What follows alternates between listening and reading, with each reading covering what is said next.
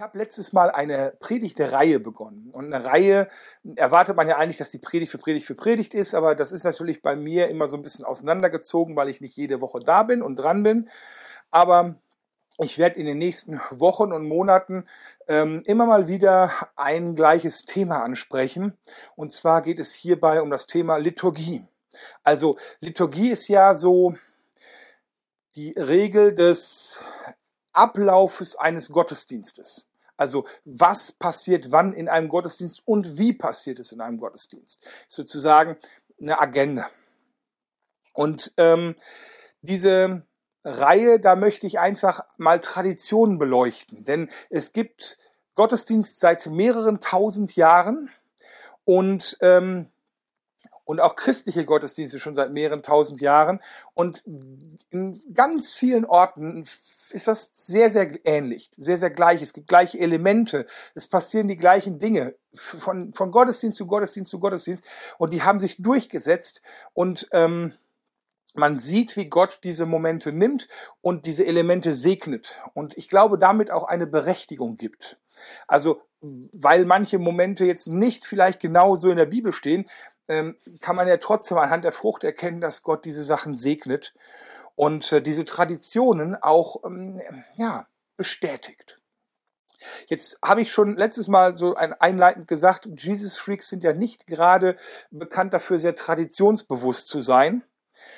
Viele von uns kommen dann auch noch aus freikirchlicher Prägung und da hat man ja zumindest nicht diese ganz altmodischen ähm, Liturgien, aber auch Freikirchler haben eine Liturgie. Auch sie haben einen ganz klaren Ablauf, der sieht nur vielleicht anders aus. Weltweit muss man auf jeden Fall sagen, gibt es deutlich mehr Elemente, Rituale, Aspekte, Dinge, die in einem Gottesdienst vorkommen, regelmäßig. Und ich möchte mit euch über den Tellerrand schauen, um, ähm, ja, um zu gucken, was bedeuten diese Elemente? Was bedeuten diese Sätze, diese Handlungen, diese, diese, diese Momente in einem Gottesdienst? Wofür sind die da? Ähm, was steckt für ein Prinzip dahinter? Ähm, A, um es einmal besser zu verstehen wenn wir vielleicht auch zu Gast sind in einem anderen Gottesdienst, aber um auch mal unseren Gottesdienst zu überdenken und noch mehr, meine persönliche Haltung, mit der ich in einen Gottesdienst gehe, das mal zu überdenken und vielleicht zu meine, meine Liturgie zu hinterfragen, zu optimieren, anzupassen, eine eigene Liturgie zu finden und dadurch geistlich wachsen, in eine neue Tiefe kommen. Heute machen wir weiter. Letztes Mal, das erste Mal, habe ich über das sogenannte Eingangsvotum gesprochen. Den Satz, den ganz, ganz viele Christen an den Anfang eines Gottesdienstes setzen. Ähm, und dieses Eingangsvotum ist, Votum ist unglaublich vielen Christen extrem wichtig. Ähm, ganz vielen Pastoren sagen, es ist zwingend, dass das in einen Gottesdienst kommt, sonst ist es kein Gottesdienst. Die sagen diesen Satz, im Namen des Vaters und des Sohnes und des Heiligen Geistes. Und setzen damit halt so mal eine, das ist wie so ein Eingang, so ein, so ein, hier beginnt der Gottesdienst und Gott ist der Herr. Hört euch die Predigt an, also ist ganz wichtig, damit man dann so weitergehen kann in den Aspekt von heute rein. So. Ich würde heute gerne weiter in diese grundlegende Betrachtung von Gottesdienst gehen und auch nochmal ein Element äh, in Gottesdiensten sozusagen besonders beleuchten. Ähm, und da wir heute Abendmahl feiern, habe ich gedacht, okay, heute werden wir uns auch mal dieses Thema Abendmahl anschauen als Element in einem Gottesdienst. Wer letztes Mal gut zugehört hat, wird sich bestimmt noch daran erinnern und vielleicht auch darüber nachgedacht haben, ähm, dass ich gesagt habe, in der Bibel steht relativ wenig darüber drin, wie ein Gottesdienst abzulaufen hat. Es gibt dort keinen klaren Ablauf für einen neutestamentarischen Gottesdienst. Aber eigentlich stimmt das nur teilweise, was ich gesagt habe. In der Bibel finden wir Anweisungen Gottes für einen Gottesdienst. Und da gibt es Beispiele im Alten Testament und im Neuen Testament. Ganz klare Regeln. Gott teilt in der ganzen Bibel mit, wie er gerne einen Gottesdienst hätte. Ich finde drei Hauptgottesdienstformen in der Bibel. Als allererstes wird berichtet von dem sogenannten Opfergottesdienst. Das beginnt mit der Stiftshütte, Zeit Mose so rum. Ne? Stiftshütte, ihr wisst, das Volk Israel ist unterwegs und äh, es wird ein Zelt immer aufgebaut, wenn sie rasten. Das ist die Stiftshütte und darin steht dann die Bundeslade und so weiter und so fort. Das ist der Ort der Begegnung, wo Mose auch Gott begegnet und wo Gottes Gegenwart lagert. Hier beginnt der Opfergottesdienst. Und äh, man liest im Alten Testament vom 2. Mose 20 bis zum 4. Mose 6. Das sind 53 Kapitel. In 53 Kapiteln geht es fast ausschließlich um klare, harte, präzise Anweisungen, wie ein Gottesdienst aussehen soll. Und da sind Anweisungen drin, wenn man etwas falsch macht in diesem Gottesdienst, dann stirbt man. Das war damals etwas härter. Das war ganz klar geregelt. Und wenn du da irgendwas falsch gemacht hast, dann stirbst du. Also wenn du als nicht hohe Priester ins Allerheiligste rutscht, zack, tot. Nur als Beispiel. Das ist so. Das ist so die erste Gottesdienstform. Später dann, seit dem babylonischen Exil, äh, Israel ist mal wieder in Gefangenschaft, gibt es den sogenannten Synagogengottesdienst. Der hat einen etwas anderen Ablauf, aber der ist heute noch so bei den Juden. Und auch die haben eine extrem liturgische, strenge, klare Form. Da sind sehr, sehr viele rituelle Abläufe, also viel mehr, als man sich das vorstellt. Und als drittes natürlich im Neuen Testament wird dann sozusagen der Gottesdienst der Urgemeinde angesprochen. Und das Wissen über die Gottesdienste im Alten Testament wird vorausgesetzt. Das, das baut darauf auf. Ähm, die Elemente und die Prinzipien sind gleich. Und daraus ist auch unser Gottesdienst entstanden. Also unser Gottesdienst ist entstanden aus dem Gottesdienst des, des, der Urgemeinde und des Judentums, Synagogengottesdienst und des Opfergottesdienstes. Das baut aufeinander aus und hat auch diese, dieses Wissen als Voraussetzung. Jetzt fragst du dich ja, was hat das eigentlich mit uns zu tun? Also wir sind ja eine recht junge Gemeinde und wir leben in einer vollkommen anderen Zeit, in einer vollkommen anderen Kultur. Ähm, wir machen eigentlich alles anders, wie man das vor ein paar tausend Jahren gemacht hat. Ähm, also wir sind doch anders und Gott hat uns so bunt geschaffen und so individuell geschaffen. Äh, also sollte doch auch unser Gottesdienst uns entsprechend sein und an uns angepasst sein und zu uns passen. Wir feiern doch einen Gottesdienst aus unserem Herzen so, wie, wie wir ihn Gott feiern wollen. Ich glaube, Formen dürfen sich wandeln, aber ich glaube nicht beliebig. Es darf sich nicht beliebig wandeln. Wir dürfen immer noch eins wissen, so, dass die Bibel, Altes wie Neues Testament, sind erstmal allgemeingültiges Wort Gottes. Und natürlich ist das meiste darin interpretationswürdig, klar. Ähm, also eigentlich das meiste darin, also fast alles. Aber es ist sein feststehendes Wort. Wenn wir uns fragen, Gott, wie hättest du es gerne, dann finden wir das da drin. Und auch Jesus sagt zum Alten Testament, weil das wird ja gerne auch mal über Bord geschmissen, man sagt so, ja, Altes Testament ist alter Bund, wir sind jetzt im neuen Bund. Jesus sagt, Matthäus 5 ab Vers 17, Ihr sollt nicht meinen, dass ich gekommen bin, das Gesetz oder die Propheten aufzulösen. Ich bin nicht gekommen aufzulösen, sondern zu erfüllen. Denn wahrlich ich sage euch, bis Himmel und Erde vergehen, wird nicht vergehen der kleinste Buchstabe, noch ein Tüpfelchen vom Gesetz, bis alles geschieht. Wer nun eines von diesen kleinsten Geboten auflöst und lehrt die Leute so, dann wird der Kleinste heißen im Himmelreich. Wer es aber tut und lehrt, der wird groß heißen im Himmelreich. Denn ich sage euch, wenn eure Gerechtigkeit nicht besser ist als die der Schriftgelehrten und Pharisäer, so werdet ihr nicht in das Himmelreich kommen. Jesus sagt ganz klar, er hebt kein Wort, kein Tüpfelchen, keinen Punkt, keine Betonung von irgendeinem der Dinge im Alten Testament auf. Hier wird ganz klar gesagt, Altes Testament und Neues Testament, neuer Bund, in dem wir leben, ist zusammenhängend und lässt sich nicht entkoppeln. Das hängt zusammen. Und außerdem muss man eins immer wissen, in der Bibel passiert nichts grundlos. Kein Wort, keine Handlung, kein Symbol, kein Bild, was Jesus benutzt, was in der Bibel steht, was Gott benutzt, was die Propheten nennen, ist irgendwie so flapsig dahingesagt. Alles ist da drin total durchdacht. Alles hängt zusammen. Seine ganzen Sachen sind total tiefgründig und haben eigentlich immer irgendwo einen Zusammenhang, einen roten Faden. Und der rote Faden zieht sich damals von der Schöpfung der Welt über Paradies, über Altes Testament, Neues Testament, heute bis in Ewigkeit. Und dieser rote Faden offenbart Gottes Willen und der Wille ist der gleiche. Ein super Beispiel dafür, um diesen roten Faden zu erklären, den Zusammenhang zu erklären, ist für mich die tiefe Symbolik im Abendmahl. Und ich habe da schon oft drüber gesprochen, aber ich erwähne es hier nochmal.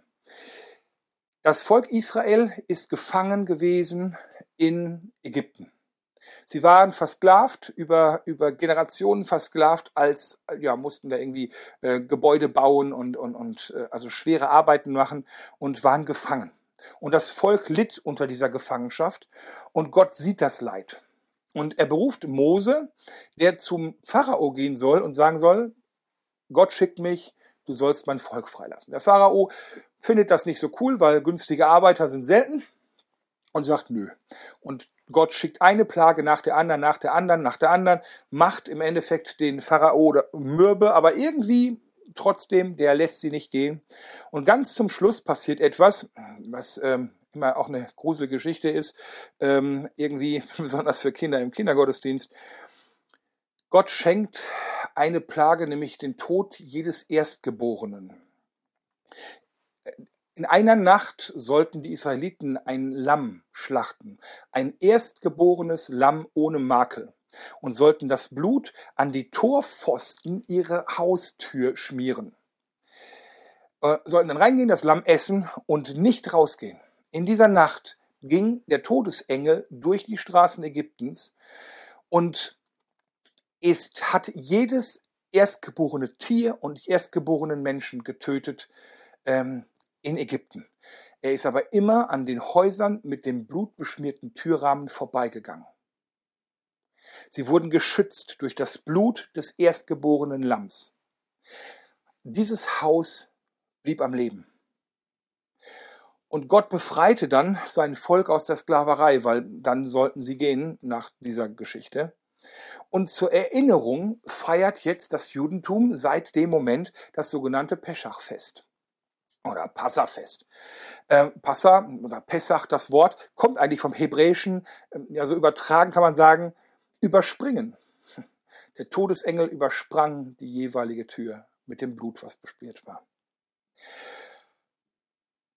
1003 bis 1400 Jahre später sitzt Jesus am Passamahl, am Passafest und feiert dieses Mahl zum Gedenken daran an diese Befreiung mit den Jüngern. Sie sitzen am Tisch, sie essen Lamm, sie ähm, essen äh, ungesäuertes Brot, sie essen so bittere Kräuter und alles hat da eine Symbolik bezogen auf diese Befreiung aus der Gefangenschaft in Ägypten. Und die Jünger kennen die Bedeutung. Es baut auf diese alte Befreiung auf. Und jetzt, als dieses Passamal im Gange ist oder vorbei ist, nach dem Mahl, nimmt Jesus so plötzlich noch etwas von dem Brot, dankte, bricht's, gibt's den Jüngern und setzt jetzt hier ein neues Mahl ein. Ein neues Passamal, ein Abendmahl. Und dies ist mein Bleib, das für euch gegeben ist. Und dann gibt er Wein und sagt, das ist der der Wein des neuen Bundes in meinem Blut, das vergossen wird zur Vergebung eurer Sünden. Trinkt alle daraus. Wein war jetzt ja auch bei diesem Passatafel dabei und Brot war auch da. Und das Wein stand in der Symbolik für eben diese Sache am Pfosten, das Blut am Pfosten und das Brot, ungesäuertes Brot. Deshalb essen ganz viele Christen auch heute noch so Platen, die, die ungesäuert sind oder Matzen. Das entspricht genau dem. Und er setzt dieses neue Passa ein, als Gedenken an den Tod am Kreuz. Die Befreiung aus Ägypten war eine prophetische Handlung Gottes, die schon hindeutet auf die Befreiung des Volkes Gottes aus der Gefangenschaft der Sünde. 1300 Jahre später befreit Jesus die, die Kinder Gottes aus der Sünde. Römer 6, Vers 23 schreibt Paulus, der Sündelohn ist der Tod. Und Jesus erfüllt dieses Gesetz. Er stirbt, damit der Lohn bezahlt ist. Jesus stirbt. Er ist der Erstgeborene Gottes, das perfekte Opfer, das Lamm Gottes am Kreuz. Kreuz aus Holz. Nicht durch Zufall. Aus Holz stirbt er. Und das ist wieder eine Anspielung auf den Türpfosten. Oder der Türpfosten war eine Anspielung darauf. Das Blut am Türpfosten gab es auch. Ist euch schon mal aufgefallen, dass es sehr, sehr unüblich war, dass jemand an einem Kreuz festgenagelt wurde? Damals wurden die Leute eigentlich am Kreuz festgebunden. Aber Jesus wurde am Kreuz festgenagelt. Hinterher wurde noch seine Seite aufgeschlitzt. Es, es musste Blut fließen. Am Holz. Und, und, warum dieser Ablauf? Wegen den Opferregeln des Alten Testamentes. Da gab es den Mensch, der Sünde auf sich geladen hat, der gibt die Sünde stellvertretend auf das Opfertier, was makellos ist, es fließt Blut, die Sündenvergebung passiert. Das sind die Opferregeln, die Gott festgesetzt hat im Alten Testament. Und genau das passiert jetzt hier nochmal. Gott befreit die Menschen. Und der Vorhang im Tempel, der das Allerheiligste trennt vom Rest der Welt, zerreißt. Der Weg zu Gott ist frei. Und deshalb auch diese Einsetzungsworte. Das Brot steht für den Leib. Das ist vom Lamm. Das Wein für den Blut am Türpfosten. Und, und wir gedenken jetzt nur plötzlich nicht mehr aus, an die Befreiung aus Ägypten, sondern wir gedenken an die Befreiung aus der Macht der Sünde.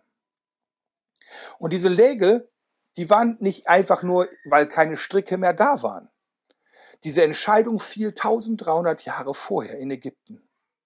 Und wir trinken heute Wein, weil Jesus das wählte. Der Wein stand da auf dem Tisch. Und der Wein, der symbolisiert eigentlich schon seit 1300 Jahren vor Christus dieses Blut und symbolisiert es jetzt weiter. Da ist eine Handlungskette vom Alten Testament zum Neuen Testament, zum heutigen Ritual. Unser Leben bis in Ewigkeit ist hier gesetzt. Das ist komplett verwoben. Merkt ihr das? Da hat alles seinen Sinn. Und es wird zu einer prophetischen Zeichenhandlung. Lass uns nochmal zurückgehen zum Gottesdienst. Abendmahl komme ich gleich nochmal drauf. Ähm, zurück zum Gottesdienst. Lass uns mal diesen Opfergottesdienst, von dem ich jetzt immer gesprochen habe, betrachten. Wir sehen uns jetzt mal den Tempel an. Hat jemand schon mal irgendwie eine Zeichnung von so einem Tempel gesehen oder Bilder davon? von dem, von dem mosaischen Tempel äh, oder von dem Tempel in, in Jerusalem. Eine Person nickt. Egal, ich erkläre es kurz. Ähm, lasst uns mal den Weg durch den Tempel angucken, äh, die Einrichtung und den Zweck betrachten. Und da gibt es auch wieder ganz viel Symbolik. Und ich finde das einfach total irre. Ich hoffe, euch begeistert das genauso. Und ich muss gleich dazu sagen, ich bin kein Profi. Also es gibt da so richtige Theologen drüber, die sich genau um dieses Thema ganz intensiv gekümmert haben. Da müsste man mal so messianische Juden zu einladen. Das, die haben wahrscheinlich richtig Ahnung davon. Aber ich will ja auch nicht so tief gehen. Nur mal so eine oberflächliche Betrachtung. Ist auch nicht alles vollständig. Und ähm, genau, also einfach mal so eine grobe Betrachtung. Der Tempel war so aufgebaut, dass du außenrum erstmal den Tempelvorhof hattest. Du gingst durch die, die Pforte des Tempels und warst dann standst im Vorhof. Dort gab es zum einen ein großes Wasserbecken für die rituelle Reinigung und Waschung und daneben war ein großer Bronzealtar, auf dem Tiere geschlachtet wurden. Also da passiert dieses ganze blutige Zeug mit dem Geschlachte. Dann, wenn man jetzt aus dem Vorhof in den Tempel hineingeht, ins Heiligtum, Dort ist so der Arbeitsplatz, der, der Hauptarbeitsplatz der Priester. Dort gibt es einmal diesen, diese Leuchter, diesen siebenarmigen Leuchter, vielleicht schon mal gesehen. Und da gibt es einen Rauchaltar, wo so Räucheropfer gegeben wird. Da wird dann Dinge von draußen werden dann da verbrannt und so. Das ist so der Ort, wo die Priester sind. In diesem Allerheiligsten, also in diesem Tempelraum, der ist der hinterste Teil ist abgetrennt durch einen extrem dick gewobenen Vorhang. der war so um die 30 Zentimeter dick. Also ein Stoff gewoben, dass er wirklich so, so dick ungefähr war. Und dann wirklich komplett vom Boden bis an die Decke ein Stück gewoben. Das trennt jetzt sozusagen dieses Allerheiligste vom Tempelinnenraum ab. Also hinter diesem Vorhang ist das Allerheiligste. Da ist kein Licht drin, kein Leuchter. Da drin stand ganz am Anfang dann die Bundeslade, die zehn Gebote, der Stab äh, Moses und ähm, ähm, so im Großen und Ganzen, das waren die Sachen. Natürlich Bundeslade dann hinterher nicht mehr und auch dann hinterher nicht in jedem Tempel so, aber das ist das Allerheiligste. Da ist es dunkel drin. Nur das Licht Gottes, kein menschliches Licht.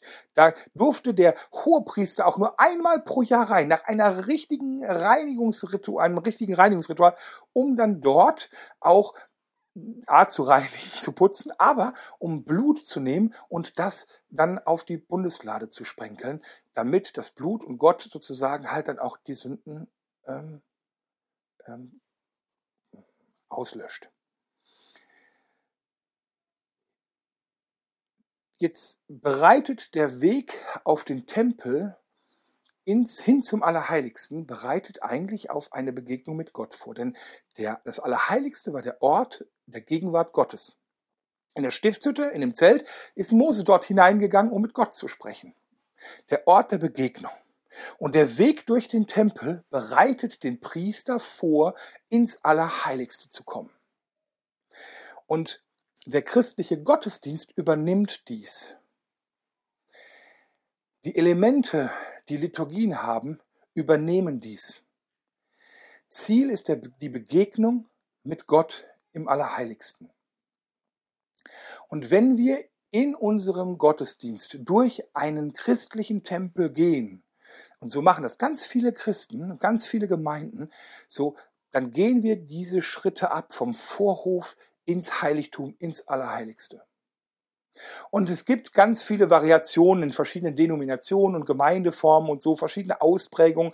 Und hm, ich betrachte jetzt einfach mal so, so einen klassischen, ähm, vielleicht lutheranischen äh, Gottesdienst ähm, ähm, aber da sind jetzt auch ein paar Elemente katholisch mit drin und so. Also ich hole mal so ein paar und orthodox, ich hole mal ein paar Elemente raus ähm, und guck mir mal so einen Gottesdienst an. Und diese einzelnen Elemente spreche ich jetzt aus Zeitgründen auch mal nur an. Ähm, in späteren äh, Predigten dann werde ich da halt noch mal genauer drauf eingehen.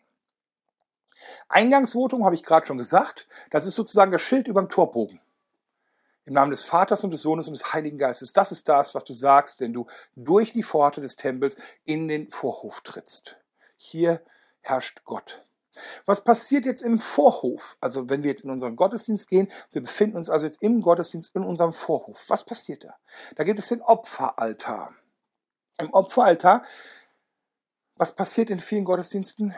Man bekennt seine Sünden, betet und kriegt die Lossprechung. Man wird sozusagen, man kriegt nochmal die Vergebung zugesprochen. Und das passiert ganz persönlich. Aber dieses Sündenbekenntnis passiert, glaube ich, auch stellvertretend für das Volk.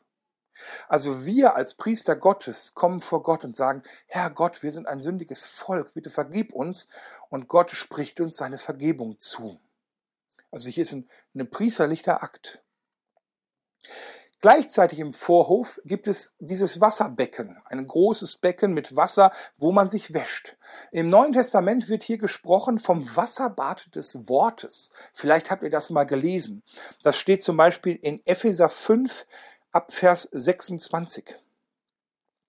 Er hat sie gereinigt durch das Wasserbad im Wort, damit er sie vor sich stelle als eine Gemeinde, die herrlich sei und keine Flecken oder Runzeln oder etwas desgleichen habe, sondern heilig und untadelig ist.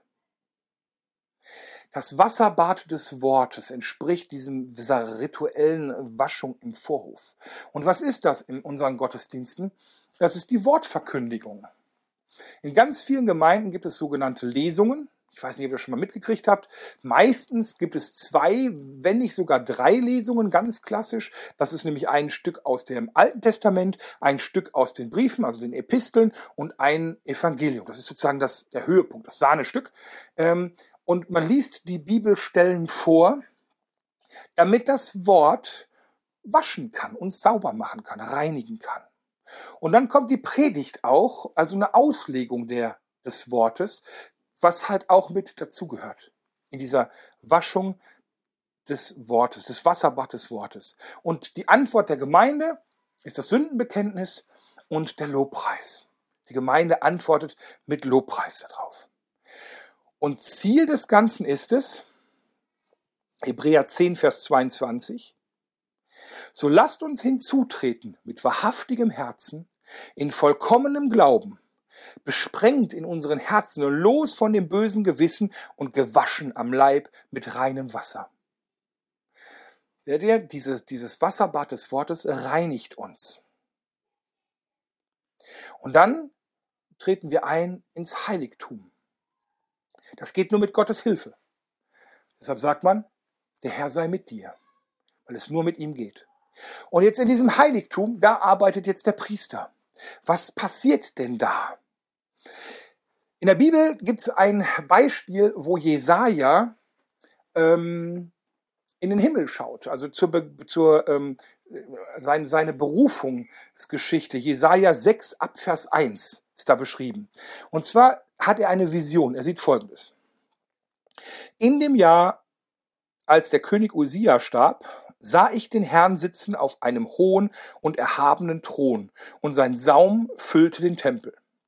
Seraphim standen über ihm. Ein jeder hatte sechs Flügel. Mit zweien deckten sie ihr Antlitz, mit zweien deckten sie ihre Füße, mit zweien flogen sie.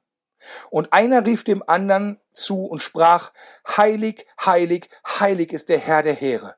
Alle Lande sind seiner Ehre voll. Und die Schwellen bebten von der Stimme ihres Rufes, und das Haus ward voll Rauch. Räucheropfer der Räucheraltar ist im Heiligtum. Hier wird jetzt auch, der, der Tempel ist gefüllt mit dem Rauch. Und man singt biblische Lobgesänge. Dieses Glorie, heilig, heilig, heilig ist der Herr. Das wird teilweise auf Lateinisch gesungen oder auf Deutsch. Habt ihr bestimmt schon mal in so einem Gottesdienst gehört. Man nimmt hier die Gesänge, die uns bekannt sind als biblische Gesänge, als Gesänge im Himmel. Oder, oder das Gloria. Die Engelsgesänge bei den Hirten. Was singen die Hirten? Also die Hirten haben doch diese Vision, Jesus ist geboren und es taucht ein Engel auf und plötzlich tauchen ganz, ganz viele Engel auf und singen, ne, die Heerscharen. Lukas 2, Vers 13. Und alsbald waren bei dem Engel die Menge der himmlischen Herrscher, ganz viele Engel, die lobten Gott und sprachen, Ehre sei Gott in der Höhe und Frieden auf Erden bei den Menschen seines Wohlgefallens. Ehre sei Gott in der Höhe. Das passiert da. Und so wird Gott angebetet im Heiligtum. Und viele Gemeinden haben diese Wortlaute einfach auch übernommen. Im Heiligtum ist Platz für Anbetung. Und jetzt geht aber dieser Weg weiter. Ins Allerheiligste. Durch den Vorhang hindurch.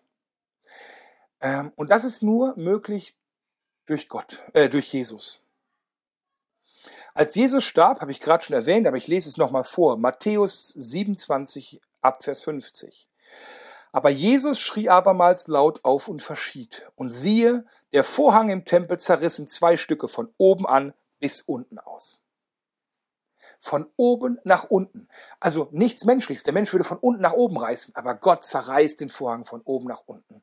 Und das Allerheiligste ist frei. Es ist nicht mehr abgetrennt. Jeder kann hineinschauen. Jeder kann die Herrlichkeit Gottes sehen. Jeder kann hin zu ihm. Und dies passiert durch den Tod Jesu. Sein Blut macht den Weg frei. Und jetzt kommt die Stelle, die für mich so das am deutlichsten sagt. Hebräer 10, 19 und 2 bis 22. Da schreibt er, weil wir denn nun, liebe Brüder, durch das Blut Jesu die Freiheit haben zum Eingang in das Heiligtum, den er uns aufgetan hat, als neuen und lebendigen Weg durch den Vorhang, das ist durch das Opfer seines Leibes, und haben einen Hohepriester über das Haus Gottes, So lasst uns hinzutreten mit wahrhaftigem Herzen, in vollkommenem Glauben, besprengt in unseren Herzen und los von dem bösen Gewissen und gewaschen am Leib mit reinem Wasser. Also hier dieser Vers. Wir haben jetzt die Freiheit zum Eingang in das Heiligtum, also in Allerheiligste, denn er hat uns aufgetan, hat als neuen und lebendigen Weg durch den Vorhang, das ist durch das Opfer seines Leibes. eine etwas hakelige Übersetzung, aber das sagt es genau. Wir dürfen durch seinen Tod, durch sein Blut hindurch ins Allerheiligste. Da, wo Gott ist, direkt zu ihm. Und dort stehen wir in seinem Licht. Dort begegnen wir ihm in wahrer Anbetung, in Stille, unser Geist mit seinem Geist. Und dort stehen wir im Abendmahl. Und das ist der Höhepunkt des Gottesdienstes. Hinein in dieses Allerheiligste. Und dort kommt dann auch der Moment, wo man Fürbitte leistet, wo man Segen empfängt, wo man Weisung empfängt. Dieses Abendmahl, da habe ich oft schon drüber gesprochen. Ähm, und auch dazu gibt es viele Predigten, wenn ihr die hören wollt bei mir. Aber ich möchte hier also einen Aspekt halt besonders betonen in dem Zusammenhang. Ich habe gerade gesagt, wir nehmen beim Abendmahl seinen Tod an, äh, wir proklamieren seinen Tod. Es ist eine prophetische Handlung, wo wir sagen, hey, das ist passiert und das wird passieren bis in Ewigkeit. Es ist eine prophetische Zeichenhandlung, das Abendmahl. Und wir sollen das tun. Aber einen Aspekt jetzt hier heute mal ganz besonders, nämlich den der Begegnung im Allerheiligsten. Jesus begegnet uns im Brot der Kommunion.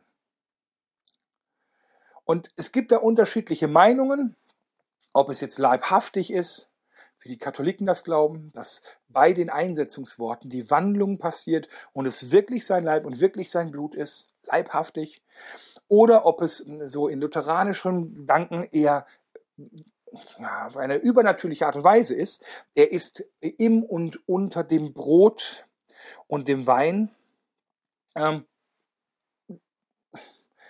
ich lasse das mal stehen. Ich finde die zweite Variante irgendwie logischer, weil Gott ist da nicht irgendwie so darauf begrenzt. Der kann das irgendwie. Das kann Brot bleiben und das kann Wein sein und trotzdem ist er leibhaftig und das geht. Und wenn wir jetzt das Abendmahl nehmen, wenn wir die Kommunion nehmen, dann, dann, dann essen wir Jesus, dann haben wir Anteil an ihm. Wir sind ihm so nah, dass wir ihn in uns aufnehmen. Und wir trinken. Und es ist nicht nur irgendein Ritual, was irgendwas bekennt, sondern hier ist echte, intensive Begegnung. Und deshalb feiern so viele Christen das Tag für Tag, Gottesdienst für Gottesdienst, in jedem Gottesdienst. Und ich finde, wir Jesus Freaks machen das viel zu selten wir haben da gar keine richtige, äh, gar keine richtige Regelmäßigkeit drin. Und das ist einem so besonderen Moment der Begegnung mit Gott doch eigentlich, naja, ich finde, das wird dem nicht gerecht. Im Abendmahl sind wir Jesus und Gott ganz nah und ganz persönlich. Abschließend, warum feiern wir Gottesdienst? Eins der Ziele ist doch definitiv, wir wollen ihm begegnen. Und wir wollen, dass Gott uns begegnet. Und diese Liturgie ist ein Weg durch den Tempel. Und e-, egal, ob wir jetzt all diese Schritte machen oder nicht, aber wichtig ist mir, dass wir anfangen, das nicht willkürlich zu machen oder nach unserem Geschmack, sondern dass wir das auch geistlich wirklich gut durchdenken, wie ein Gottesdienst ablaufen soll. Das ist mir wichtig. Das muss gut durchdacht sein. Lasst uns bewusst Gottesdienst so gestalten und erleben, wie vielleicht auch Gott uns sagt, wie er das möchte. Und lasst uns darauf uns vorbereiten auf den Gottesdienst und den Gottesdienst als Vorbereitung nehmen auf diesen Weg hin ins Allerheiligste, um Gott persönlich zu begegnen. Amen.